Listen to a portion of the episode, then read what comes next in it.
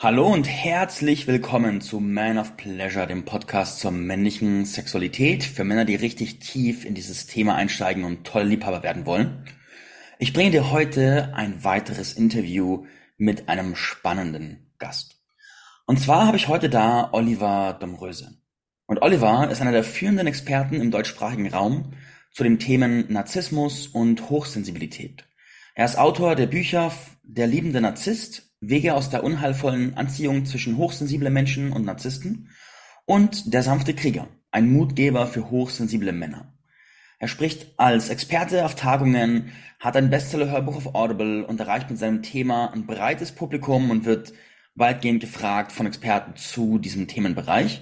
Und ich freue mich, ihn heute hier interviewen zu können und damit auch dieses Thema Narzissmus und Hochsensibilität einen Platz in diesem Podcast zu geben, weil es ja auch sehr spannende Beziehungsdynamiken erschaffen kann.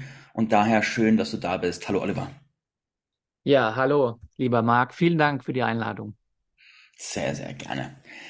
Jetzt habe ich dich gerade angekündigt. Möchtest du dem noch was hinzufügen, damit es sich vollständig anfühlt? Nee, also das hast du schon sehr gut umrissen, genau, was ich auch gerade alles mache, auch mit dem Sprecher. Nee, das war sehr schön. Cool. Hast du alles erfasst.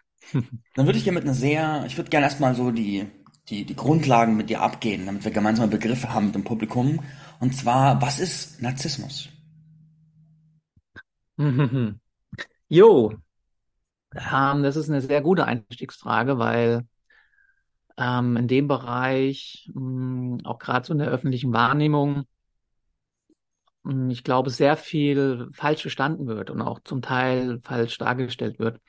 Das war übrigens auch einer meiner persönlichen Beweggründe, warum ich mich vor fünf Jahren ähm, dem Thema zugewendet habe. Ähm, ich fange mal mit einem Satz an, dass Narzissmus nicht gleich eine Persönlichkeitsstörung ist. Das ist vielleicht mhm. schon mal ein Satz, der bei vielen vielleicht Stirnrunzeln hervorruft, weil das oftmals eben in einen Topf geschmissen wird. Mhm. Ich mache ja auch gerade ähm, die Ausbildung zum Heilpraktiker für Psychotherapie, wo ist ja, wo wir auch eben lernen, das Störungsbild Narzissmus, mhm. was ja da in diesem Klassifikationssystem als Persönlichkeitsstörung vermerkt ist. Und ich finde es sehr wichtig, das hier auch zu unterscheiden. Das heißt, als erstes möchte ich gerne sagen, dass wir alle ähm, narzisstische Ausprägung haben. Narzissmus ist auch eine Persönlichkeitseigenschaft, ja, ähm, aber eben nur eine von vielen. So mhm. und ähm, dass es eben nicht dieses dieses Bild ist, aus meiner Sicht viel viel zu verkürzt, gut und böse. Es gibt nur den pathologischen Vollnarzissten, sage ich mal. Dann sind wir im Bereich der Persönlichkeitsstörung. Ähm, aber es gibt quasi auch ähm, sage ich mal, sowas wie einen guten Narzissmus, dass wir den auch in gewisser Weise brauchen, auch zur Regulierung unseres Selbstwertgefühles. Ja, oder irgendwie sich auf eine Bühne zu stellen oder einfach präsent zu werden. Mhm. So. Und da ist natürlich die spannende Frage, wo ist die Grenze? Wo ist der Verlauf, wo es dann pathologisch wird? Mhm. Und ähm, da sage ich immer wieder gerne, mh, hm, Stichwort ist zum Beispiel Empathie. Ja, so, ähm, ähm, oder auch Rücksichtnahme. Äh, wenn du das merkst oder vor allem, wenn du mit einem Menschen zusammen bist, wo dir es immer mehr auffällt, ja, wenn derjenige, sage ich mal in Anführungszeichen, der Narzisst, das selbst gar nicht mehr reflektieren kann, überhaupt kein Gespür mehr hat, auch für die Grenzen des anderen, immer mehr in Richtung auch so Abwertungen geht, das kann auch sehr subtil sein. Hm, und eben auch aufgrund von Rückmeldungen von außen, zum Beispiel vom Partner oder Freunden oder wer auch immer, darauf nicht eingehen kann, das nur abwehrt und das bist ja alles du und die Schuld alles bei dem anderen immer nur sieht, dann würde ich sagen, dann verschiebt sich der Regler so langsam Richtung pathologisch. Ja. Mhm. Mir ist aber total wichtig, ähm, das lernen wir auch gerade in unserer Ausbildung, hier ähm, keine vorschnellen, diese Ferndiagnosen. Mhm. Ja das wirklich in die Hände zu geben von, von Fachleuten, von Therapeuten, die dafür ausgebildet sind. Ja, weil. Kannst du uns ein paar konkrete Eigenschaften, die einen Narzissten ausmachen, geben? Mhm. wir, also wir haben gerade einen Dialog über das Narzissmusbild und ich würde es gerne auch so greifbar, so richtig präzise machen. Mhm. Mm, ja, also dieses, ähm, sage ich mal, dieser grandiose Narzisst, ich fange mal damit an. Der ist ja oftmals so in den öffentlichen Wahrnehmungen. Und der, da gibt's auch im, im DSM-5, das ist ein Klassifikationssystem aus Amerika. Ähm, das ist auch interessant, das sage ich gleich auch nochmal was dazu. Da gibt's neun Punkte. Also das ist ein System oder ein Handbuch, Mhm. was jeder Therapeut oder vor allem im amerikanischen Raum zur Hand nimmt.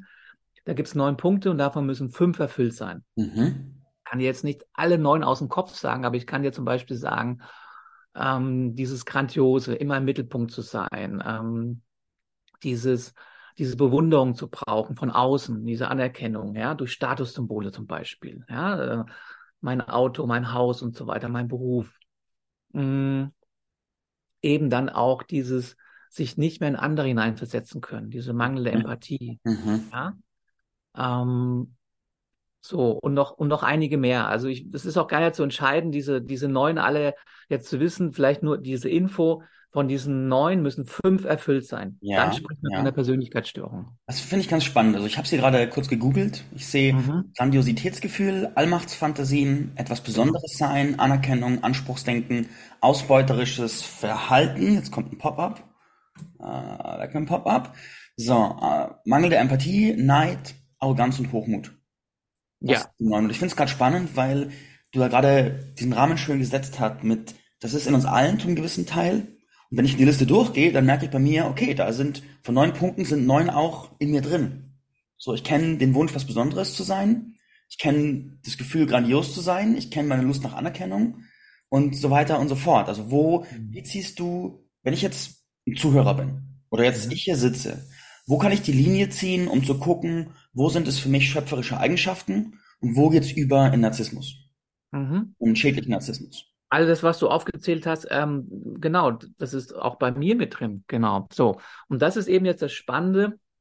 Ähm, auch das ist jetzt ähm, in der Psychotherapieforschung und so weiter jetzt neu definiert worden, ja, ähm, weil es da auch mittlerweile viele Studien dazu gibt, ähm, dass es eher ein Kontinuum ist. Also die Frage, die, die Ausprägung, all das, was da, was da steht, ja, das kann ja jeder für sich sagen, das bin ich auch mal. Mhm. So.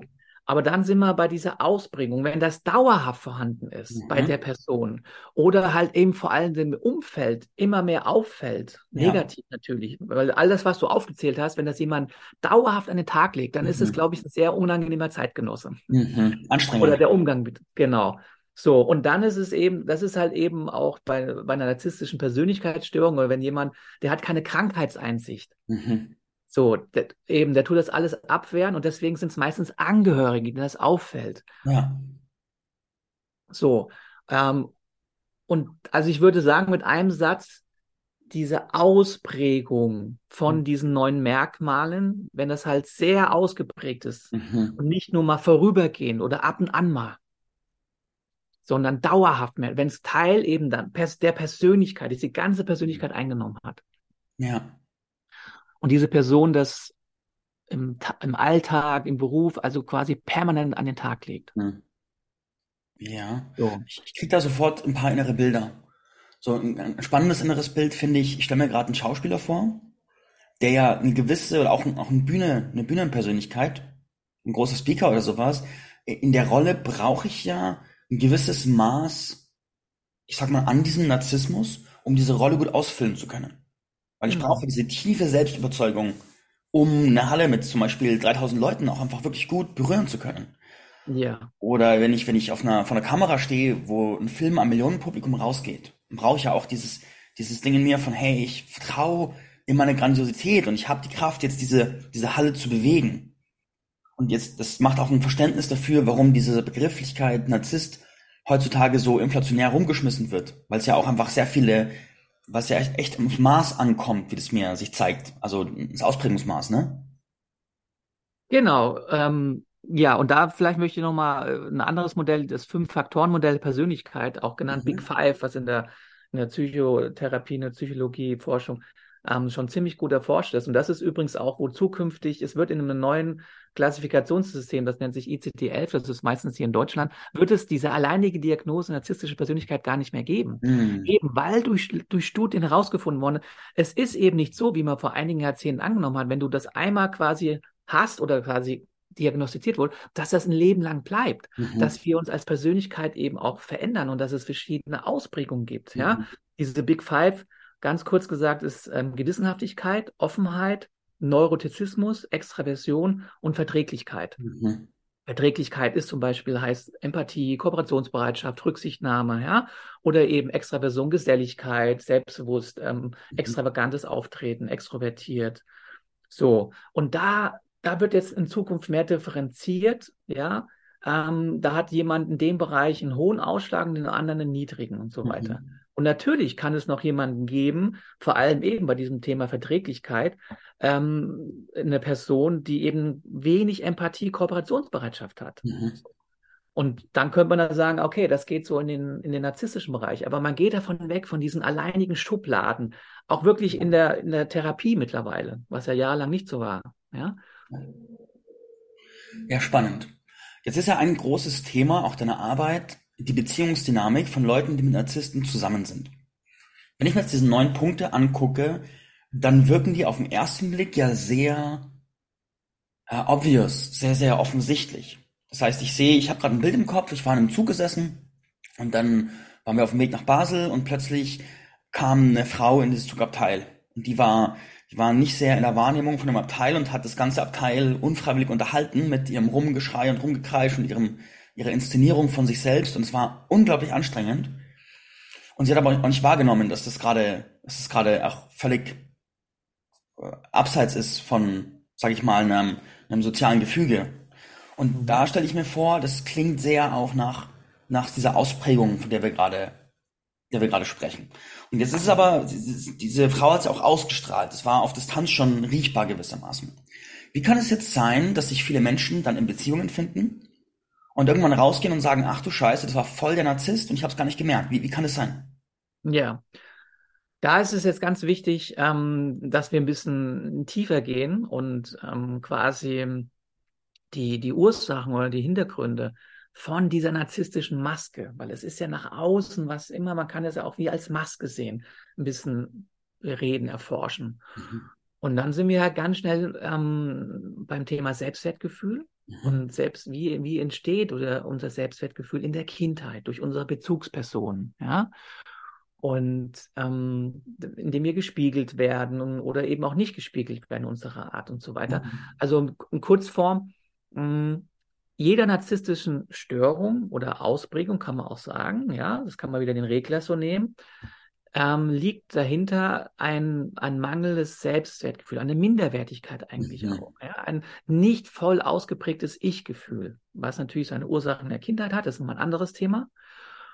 Und ähm, wenn wir das jetzt mal als Grundlage sehen, dann können wir auch langsam dahin kommen oder besser verstehen, wenn sich zwei Menschen mit dieser ähnlichen Wunde, mhm. diese Wunden sich anziehen, sagen wir mal, der extravagante Narzisst und mhm. versus der mh, hm, hochsensiblen, sich immer wieder anpassenden Person, oftmals mhm. Frauen, ähm, ja, die sich in der Beziehung finden und natürlich in der Beziehungsgestaltung. Der eine, der Mann oftmals, nicht immer, aber ähm, ist dann der, der Dominierende, der Beherrschende und so weiter. Und, und die Frau, wo man sich fragt, ja, warum macht diese, warum lässt sie das mit sich machen? Oder die hochsensible Frau, mhm. ähm, das ist die, die da auch einen Wert bekommt, ja.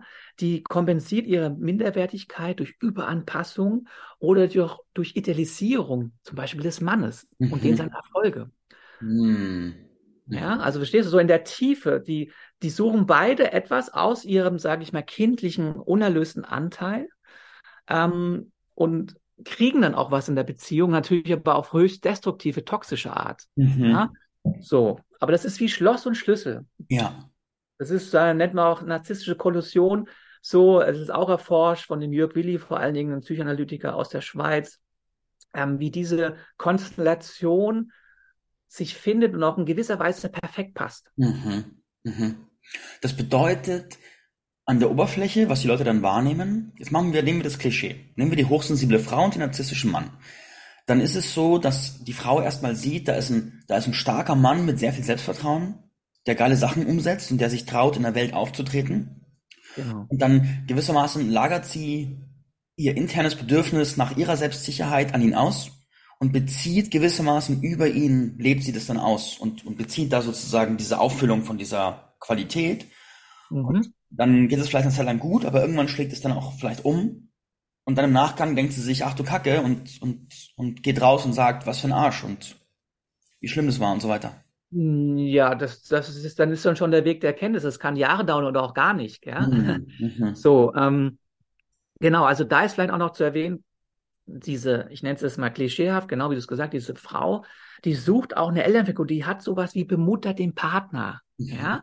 So, weil das kann ja jeder von uns wissen. Wenn ich, ah, und der andere und der Partner oder der Mann klischeehaft tut das natürlich super gern aufnehmen. Mhm. Ich, ich, ich mache alles für den und so, ja, ich gehe in den auf und ich habe überhaupt keine eigenen Bedürfnisse und Grenzen, was auch immer, und mhm. krieg dafür von ihm vielleicht auch materielles, ja, mhm. oder äh, keine Ahnung, äh, irgendwie auch äh, bezahlt mir meine Schuhe. Ich sage das möglichst mal klischeehaft mhm. und so mhm. und gibt mir natürlich auch eine gewisse Aufmerksamkeit. Ja die aber immer an Bedingungen geknüpft ist. Das funktioniert nur so lange, das fragile Konstrukt, solange beide quasi in ihren Mustern, in ihren Masken, in ihren Rollen sind. Mhm. So, sobald zum Beispiel jetzt diese Frau auch mal sagt, nee, hier ist meine Grenze und das möchte ich so nicht mehr oder auch da ist mein Bedürfnis, dann wird das wackelig. Dann, äh, dann ist bei dem Narzisst, Mann, klischeehaft, oh mein Gott, die kann ich ja gar nicht mehr so, die spurt ja gar nicht mehr, wie ich es möchte. Mhm. So, und dann kann er den Regler noch mehr aufdrehen, ja, und, und drohen und was auch immer. Dann ist, fühlt er sich bedroht, weil er kriegt ja natürlich auch in seiner narzisstischen Wunde dieses Gefühl von Anerkennung, mhm. ja, vielleicht auch noch von der gut aussehenden Frau. Ist ja oftmals auch so, so ein klischeehaft, so ein extrovertierter Mann hat ja oftmals wie so ein Model an seiner Seite, mhm. ja. So klischeehaft jetzt, wie gesagt, ja. ja. Ähm, genau, und da geben die sich das. Aber sobald sich einer bewegt, kommt das ins Wackeln. Ja. Ja. Das heißt, dass sozusagen, wenn der, wenn der Strom stabil ist, des Hin und Hers, wenn dieser Handel sozusagen stabil ist, ist alles gut. Und wenn dann aber der Handel instabil wird und zum Beispiel einer gerade nicht seine Handelsware liefert, dann gibt es dann Probleme.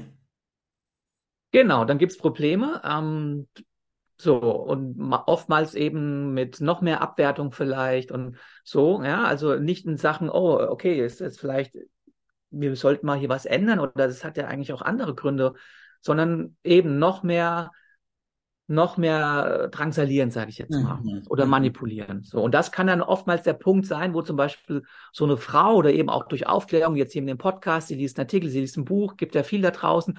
Ach du Jemine, das ist ja genau meine Konstellation. Mhm. Ah, das ist ja, jetzt verstehe ich ja, warum ich so lange da drin bin, warum ich das so lange mit mir habe machen lassen. Jetzt soll ich mir vielleicht mal Hilfe holen. Ja, ja. Okay, lass uns über dieses Drinbleiben sprechen. Wenn dann Dynamik schon kippt. Erste Frage, was sind dann die, die toxischen Ausprägungen, die passieren? Also wie wird quasi die gekippte Dynamik angegriffen, damit sie zurück in den Fluss kommt? Und warum bleiben Menschen so lange da drin? Da sind wir halt wieder eben bei, bei diesen alten Kindheitsprägungen, Mustern oder auch, sage ich jetzt mal in, in Traumasprache, sagt man eben auch Überlebensstrategien. Das hat damals mal das hört sich jetzt vielleicht für den einen oder anderen, wenn er das noch nicht so weiß, äh, ein bisschen schräg an, aber als Kind hat das mal gedient, dieses Muster. Ich gebe mhm. mich auf für den anderen. Der andere war damals leider Gottes die engste Bezugsperson, meistens die Eltern. Das Kind hatte keine andere Wahl. Mhm. Das konnte jetzt nicht sagen, oh, das ist aber jetzt blöd, ich gehe jetzt zum Nachbarhaus und suche mir andere Eltern, die irgendwie lieber zu mir sind oder die mir mehr meine Bedürfnisse erfüllen. Das war im Grunde wie so ein letzter Notfallmechanismus, dieses Inferno, sag ich mal, für ein Kind ist es natürlich, was absolut auf Bindung angewiesen ist, mhm. kann nicht anders und es würde auch niemals die Bindung gefährden zu ja. Mama oder Papa. Also gebe ich mich auf, um mhm. das irgendwie zu überleben, in Anführungszeichen. Und das, weil es halt in dieser Prägephase ist, in den ersten fünf, sechs Jahren oftmals, ist das wie im Nervensystem, im Gehirn verwoben. Deswegen ist es ja heute, du kommst explizit, das ist im sogenannten impliziten Gedächtnis, mhm. kommst du nicht dran durch darüber nachdenken. Mhm. Das kennt ja jeder von uns. Immer welche Trigger, ich bin doch schon so weit, aber immer wieder gibt es die und die Trigger. Mhm. Ja, das hängt damit zusammen, weil es so tief im emotionalen Körpergedächtnis auch drin ist. Ja. Das ist eine der Antworten, warum oftmals diese Personen, klischeehaft Frauen, möchte auch ganz klar betonen, ich habe auch meinen Coachings jetzt auch Männer, es geht zwar umgekehrt, aber bleiben wir mal klischeehaft und es ist auch in den meisten Fällen meistens eine Frau, so lange in so einer destruktiven Beziehung, wo keine Bedürfnisse erfüllt werden, wo sie abgewertet wird, aus dieser Angst auch vor Verlassenheit, also quasi ja. dieses alte Muster. Das heißt, da ist, da ist quasi ein Teil in der Person drinnen, für den es sich auch natürlich anfühlt. Ganz genau. Mhm. Das ist es ja so, was es so unglaublich schwierig macht. Mhm. Weil es ist wie durch die Brille gucken, ich kenne nur diese eine Brille. Es ist fast zum Teil wie eine Identität, ja, mhm. ja. geworden. Und das ist, wie soll man da so erstmal drauf kommen? Das bin ich. Das ist ja noch die Identifizierung. Ah, das bin ich ja wirklich so. Mhm. Mhm. Und in dem Coaching geht es dann oder langsam darum, oder auch, bleiben wir beim Coaching, ähm, ja, als Coach, ah, Moment mal, das ist nur eine Brille. Das bist mhm. nicht du komplett. Ja, ja. Okay, lass uns die Dynamik mal klischeehaft umdrehen. Jetzt kommen Männer zu dir, die in ihrer Position sind, die haben eine narzisstische Partnerin und sind selbst eher in einer anderen Position. Was ist da die klischeehafte Dynamik? Man kann es eigentlich, ich habe jetzt gerade auch wirklich so zwei Männer in meinen Coachings. Ähm, ich würde sagen, du kannst das alles, was ich eben gesagt habe, so nehmen, nur die Geschlechter vertauscht. Also das, oder man, vielleicht nochmal ein bisschen einfacher, dass, ähm, wie soll ich das sagen, dass die narzisstische Ehefrau quasi mhm. in diesen männlichen Narzissmus geht, was mhm. absolut von ihren, von ihren Verhalten so geht. Und der Mann, also eben das quasi in dieses unterwürfige Anpassung geht. Ja. So, das sind oftmals dann auch sehr empathische, feinfühlige Männer, wie ich ja, ja auch, ja, oder vielleicht du auch. So, also man kann es genau umdrehen, nur die Geschlechter sind vertauscht. Das heißt, dann dreht sich sozusagen, die Frau ist dann extrem selbstbezogen und ist auch jemand, der sehr, der sich sehr genial findet und vielleicht auch in der Welt auch so auftritt. Und dann dreht sich der Fokus des Mannes um die Frau und das Leben zentriert sich immer mehr darum, dass es der Frau gut geht und was bei ihr passiert und es geht ja. emotional vor allem um die Frau. Ganz genau. Ich kann dir, ich kann dir zwei, drei äh, Beispiele nennen. Unbedingt. anonym, deswegen kann ich dir auch aus, aus, aus meinen Coachings. Ähm, ähm, bei dem Mann ist dann oftmals so, mh, mm, egal was ich tue, auch für die Frau ist es nie genug. Und, und natürlich dann diese narzisstische Frau tut es auch immer wieder ihm so quasi mitgeben. Mhm. Also wirklich auch mit Sätzen, was ich schon gehört habe. Ja, wenn du dich nur mal mehr anstrengen würdest, dann hätten wir eine gute Beziehung. Oh. so. Genau, nur mal so ein Satz, ja. Ähm, mhm. Oder du, du, wie du mich heute Morgen wieder hier so herablassen behandelt hast, ähm, was aus ihrer Sicht nur so war, ja. Mhm. Und äh, vor den Kindern oder sowas, ähm, das lasse ich mit mir nicht machen. Und mhm. ähm, Genau, wenn du, also auch die, ich würde sagen, dieses vor allem, es liegt immer an dem Mann, du musst noch mehr tun, emotional, ja. körperlich, finanziell, was auch mhm. immer, es ist nie genug.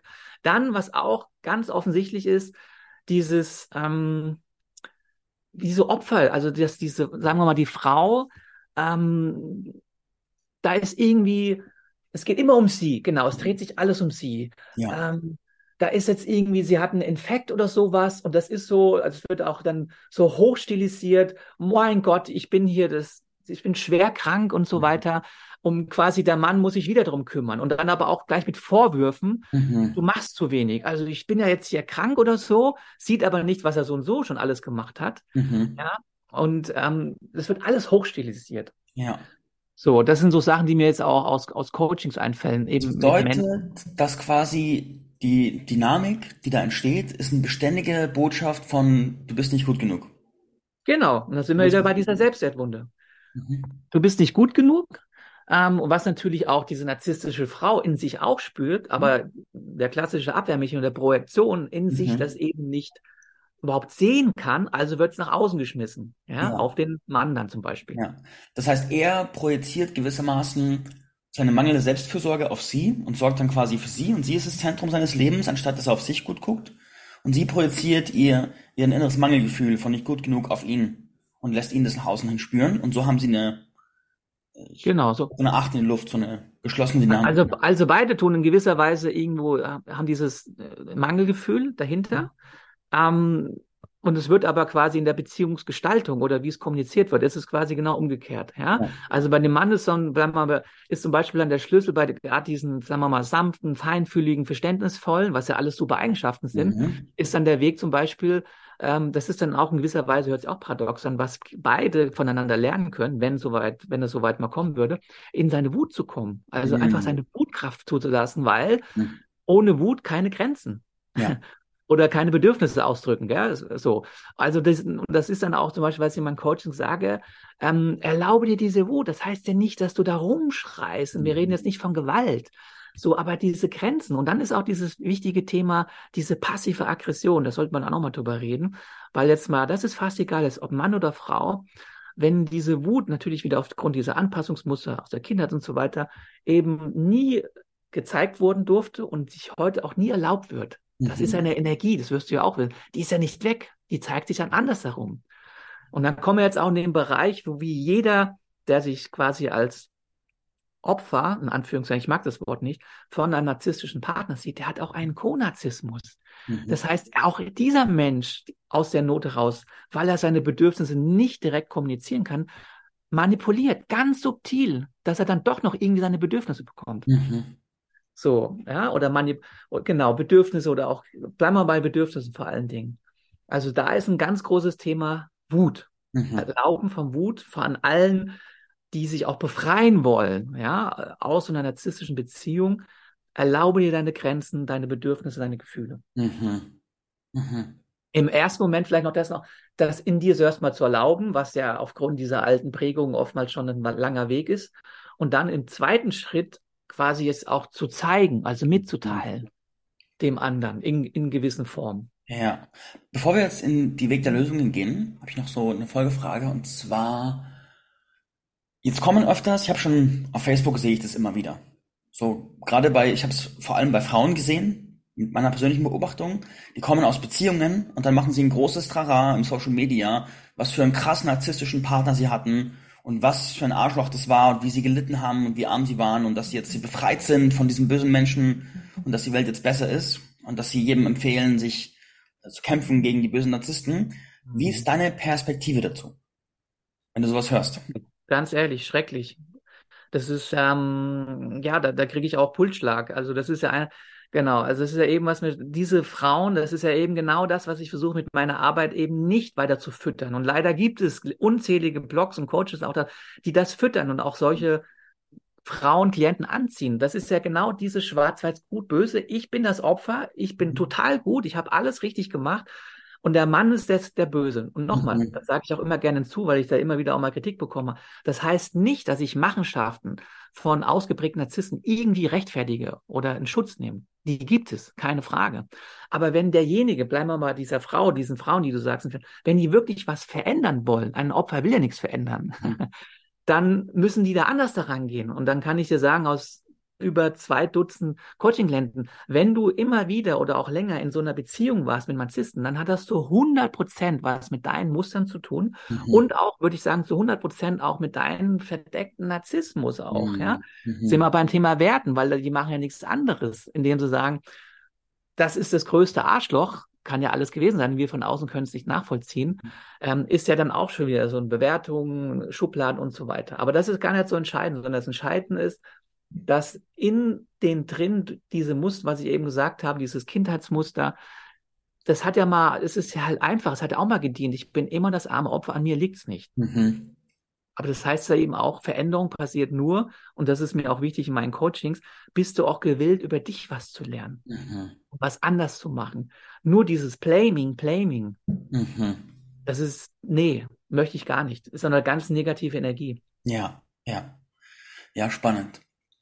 Dann lass uns in den Bereich der Lösungen gehen. Was du gerade schon angesprochen hast, ist dieses Thema, ich habe dich so verstanden, jemand, der in einem Narzissmus oder Konarzissmus steckt und in einer Beziehungsdynamik, der fühlt wahrscheinlich ganz viel von sich nicht und drückt das, was er nicht fühlt, natürlich auch nicht ausschlüssigerweise nicht bewusst und sichtbar. Stimmt das so? Mm, ja, also würde ich sagen, so, so ein Stück weit, er, genau, er fühlt schon was, aber es ist entscheidend die Frage, was fühlt er nicht, ja. Mhm. Hm, genau. Ja, also im, im Kern auch GFK, gewaltfreie Kommunikation, am Ende geht es ja immer irgendwie um Bedürfnisse. Mhm. Ja, wenn du mal, das finde ich einen interessanten Ansatz. Und wir haben einfach als biologische Wesen, sage ich mal als Mensch, gewisse Grundbedürfnisse nach mhm. Nähe, nach Sicherheit, nach Berührung, nach finanziellen. Da gibt es eine ganze Latte. So, mhm. wenn wir jetzt in diesem Paarkontext bleiben, in Beziehung, was ist es denn am, im Wesentlichen? Es ist das Grundbedürfnis nach Nähe und nach Autonomie. Bleiben wir mal bei diesen zwei mhm. nur. So. Das haben wir ja schon im Mutterleid und das beides in der gesunden Beziehung in Balance zu bringen und eben auch auszudrücken.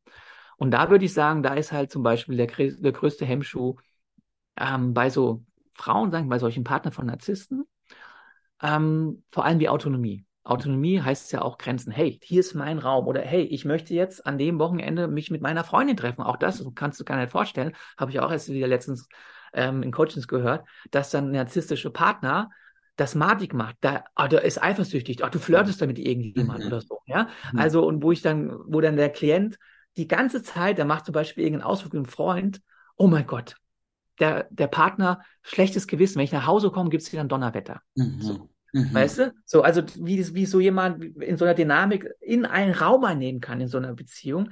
Und da merkt man, wenn ich, dass derjenige selbst sich gar nichts mehr traut. Ich mache was, was mir jetzt gut tut. Das ja. hört sich ganz banal an, aber wenn jemand da richtig tief drin ist, fällt ihm das schwer. Ja, ich will da ein Beispiel bringen, das mir von meinem Leben einfällt. Meine aller, aller, allererste Partnerschaft, da war ich 18. Wir hatten eine ganz interessante Dynamik, weil wir waren ein Pärchen und es gab ihre Mutter. Und die war ganz, ganz eng in der Beziehung mit drin, in der Form, aus verschiedenen Gründen und hat sehr viel Zeit auch mit uns verbracht. Und dann ist eine immer stärkere Dynamik entstanden, dass ihr Einfluss über unsere Dynamik immer größer wurde. Und ich erinnere mich an einen spezifischen Punkt, da war in meiner Arbeit ein Betriebsfest. Und ich hatte riesig Bock, auf dieses Betriebsfest zu gehen nach Feierabend. Und da gab es dann leckeres Lamm und ganz viele Essen und keine Ahnung was nicht alles. Aber dann habe ich mich gewissermaßen dahin manipulieren lassen, zu sagen, hey, ich will da nicht hingehen. Und ich wusste gar nicht, warum ich nicht hingehen sollte und musste dann fragen, ja, warum soll ich denn sagen, dass ich nicht hingehen soll? Ich will doch eigentlich hingehen. Und dann war ich aber so sehr unter dem Scheffel dieser Frau, dass ich nicht anders konnte. Und dann habe ich so ein schlechtes, die Idee, dahin zu gehen, weil ich das will, anstatt dann zu den beiden zu kommen, hat mich mit so viel Schuld und Scham erfüllt, dass ich mhm. gegen meinen eigenen Willen, also es war ja eigentlich doch mein Wille, aber eigentlich auch gegen meinen Willen, dann gesagt habe, hey, Kollegen, ich komme nicht, und äh, ich weiß zwar nicht warum, aber ich komme nicht. Und das erinnert mich sehr an das, was du sagst. Und da war ich quasi in der Dynamik mit drin, mit meinen damaligen unschuldigen 18 Jahren. Ja, ja, genau. Mit, mit 18 aber wenn ich richtig verstanden war das vor allem die Mutter von einer Freundin. Genau. Die genau. diese, ja, ja, das ist ja auch oftmals, genau. Das ist so die, dass sie, das ist ja kein, wenn, keiner kommt als Narzisst auf die Welt, ja, oder dass auch Eltern dann noch quasi mit reinwirken und hin und mhm. her. Genau, das, das ist so ein Beispiel. Oder eben, ich habe auch ein Beispiel, einen Klient, der, der hat einen Segeltörn gemacht, genau, was ich so, und, äh, und dann eben auch mit schlechtem Gewissen und hin und her mit ja. Vorwürfen. Genau das, das ist es genau. Und das, das ist ja eben genau das Thema. Und da geht es ja darum, Wut, äh, das sich zu erlauben. Was wäre dann die Lösung, ja? wenn wir jetzt in einem mhm. Lösungsbereich sind, ähm, jetzt als Mann, sage ich jetzt mal, ja, zu sagen, sagen wir mal, als, wenn du eine narzisstische Ehefrau hast, hey, ich gehe jetzt am Samstag mit Frank segeln. Mhm. Das ist einfach Me-Time. Ich möchte mit dem das machen. Man kann das ja vorher absprechen. Das heißt nicht, dass ich einfach als Mann, ich mache mein Ding so und die Frau weiß nichts und am Samstag bin ich einfach weg. Mhm. Und da gibt es dann nichts zu diskutieren. So, man kann ja absprechen, hey, ich möchte, die Kinder sind versorgt, was auch immer, ich gehe mhm. da jetzt segeln. So. Ja. Und ohne Vorwürfe. Und wenn dann Vorwürfe kommen, hey, warum, ich will das jetzt nicht, warum machst du das oder so? Mhm. Das, was ist da bei dir los gerade oder so? Ja.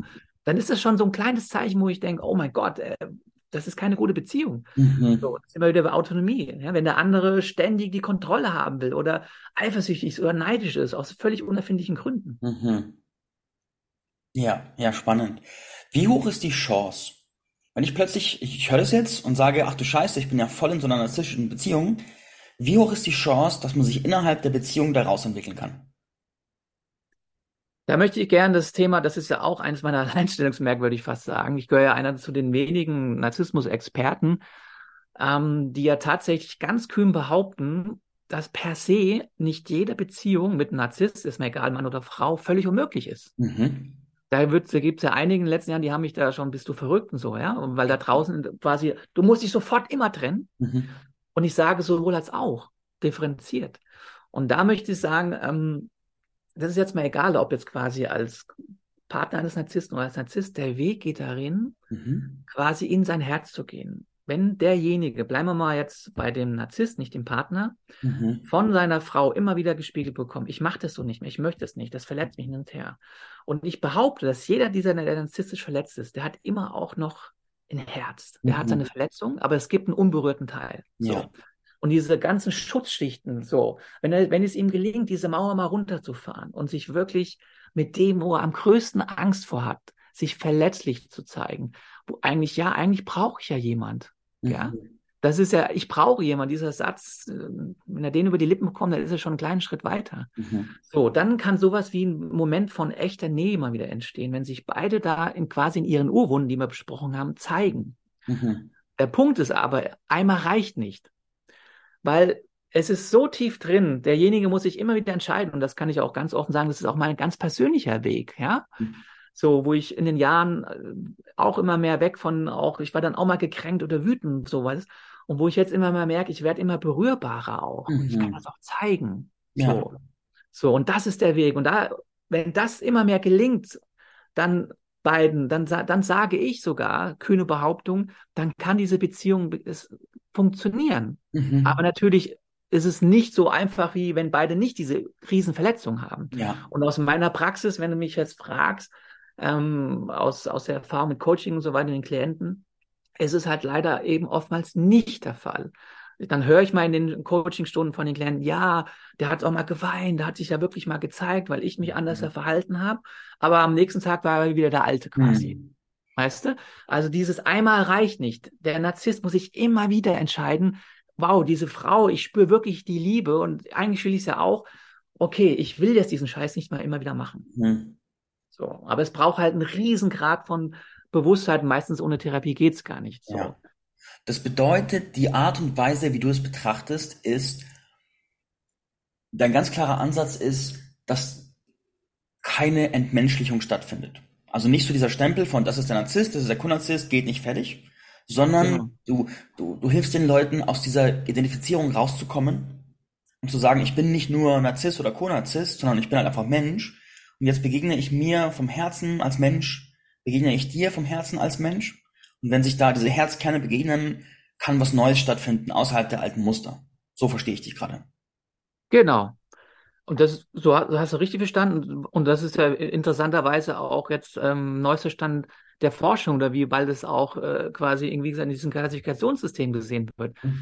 Raus aus diesem Schwarz-Weiß und was halt, was ich halt noch reinbringe als bisschen als Prise Salz, sage ich mal. Mein Buch heißt auch Der liebende Narzisst. Also dass dieser Titel ist ja an sich schon, hä, Liebe und Narzisst, das geht eigentlich gar nicht zusammen. Mhm. Und damit will ich ja in dem Titel schon ein bisschen zum Nachdenken anregen. Ja. Genau, und wenn sich diese Herzöffnung, natürlich, diese Schal und diese ganzen, ganzen Strategien, diese, die werden immer auch wieder da sein. Mhm. Aber wenn, wenn es demjenigen gelingt, zu lieben. Und das immer bei diesem unberührten Teil. Ich, ich behaupte, dass jeder immer noch dieses Selbst hat, auch dieses Nicht-Verletzte, ja, auch aus meiner eigenen Aufarbeitung. Mhm. Ähm, und wenn, wenn es denen gelingt, sich damit zu zeigen, dann kann was Neues passieren. Mhm. Schön, schön. Mhm.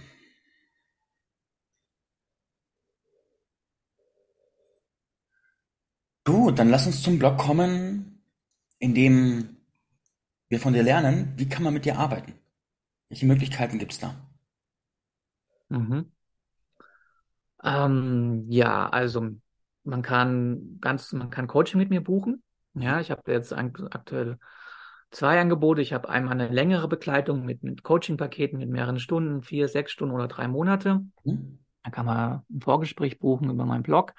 Und für, ähm, sage ich mal, akute Sachen oder einfach auch mal eine Einschätzung habe ich jetzt seit ein paar Monaten neu sogenanntes Impuls-Coaching. Das geht 45 mhm. Minuten. Ähm, kann man direkt über meine Seite auch buchen. Und ähm, das geht dann auch hier per Zoom. Hatte ich jetzt auch schon zwei, dreimal. Ich habe einen Kollegen, sag mal, da ist mir das und das aufgefallen. Mhm. Ich habe da was gelesen das könnte so narzisstisch sein, aber ich, ich weiß gar nicht, wie, wie, kann ich da am besten mit ihm umgehen oder so. Mhm. Ja? Ich, will, ich, will, ich will mich nicht auf die Arbeit quälen und der tut auch schon irgendwelche Intrigen hintenrum spinnen, sowas. Ja? ja. Das sind so akute Sachen. Das ist so, wie man mit mir persönlich arbeiten kann. Und ansonsten gibt es ähm, genau mein, mein Buch, Der liebe Narziss, auch als Hörbuch, Taschenbuch in allen Formaten auf Amazon. Mhm. Wenn man da also erstmal ein bisschen Hintergrund wissen. Und es gibt auch jede Menge kostenlose Informationen auf meinem Blog in Form von Artikeln. Ja. Ja. Gut, gut, gut. Mir sind noch zwei Fragen auf der Zunge gelegen. Mhm, bitte. Fallen, aber jetzt sind sie wieder da. Das erste, die erste Frage lautet, du hast auf deiner Webseite, hast du irgendwo stehen beim über mich, dass du auch wahrnimmst, dass unsere Gesellschaft als Ganzes eine Bewegung hin zum Narzissmus macht. Was meinst du damit? Was beobachtest du? Ja, gut, da hast du nochmal äh, ein Fass aufgemacht, aber es ist super spannend, finde ich cool, dass du es nochmal gefragt. Mhm. Ähm, Ähm,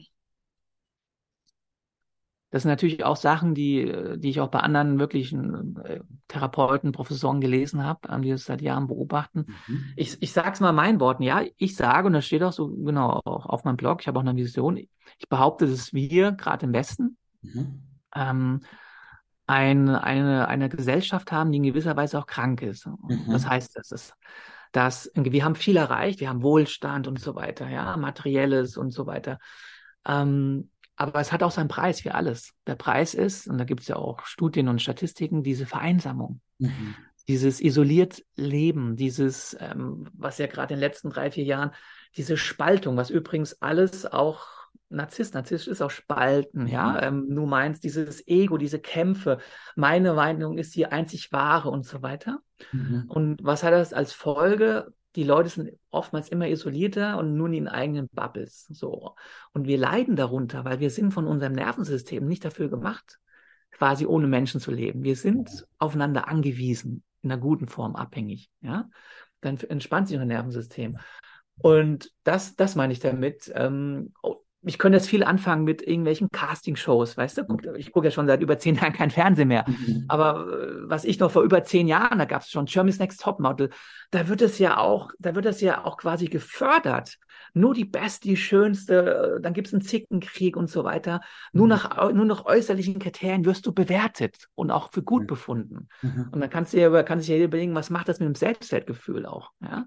Wenn ich jetzt nicht jeden Tag super toll aussehe, dann, dann bin ich schon völlig, fühle ich mich scheiße so ungefähr. Ja? Mhm.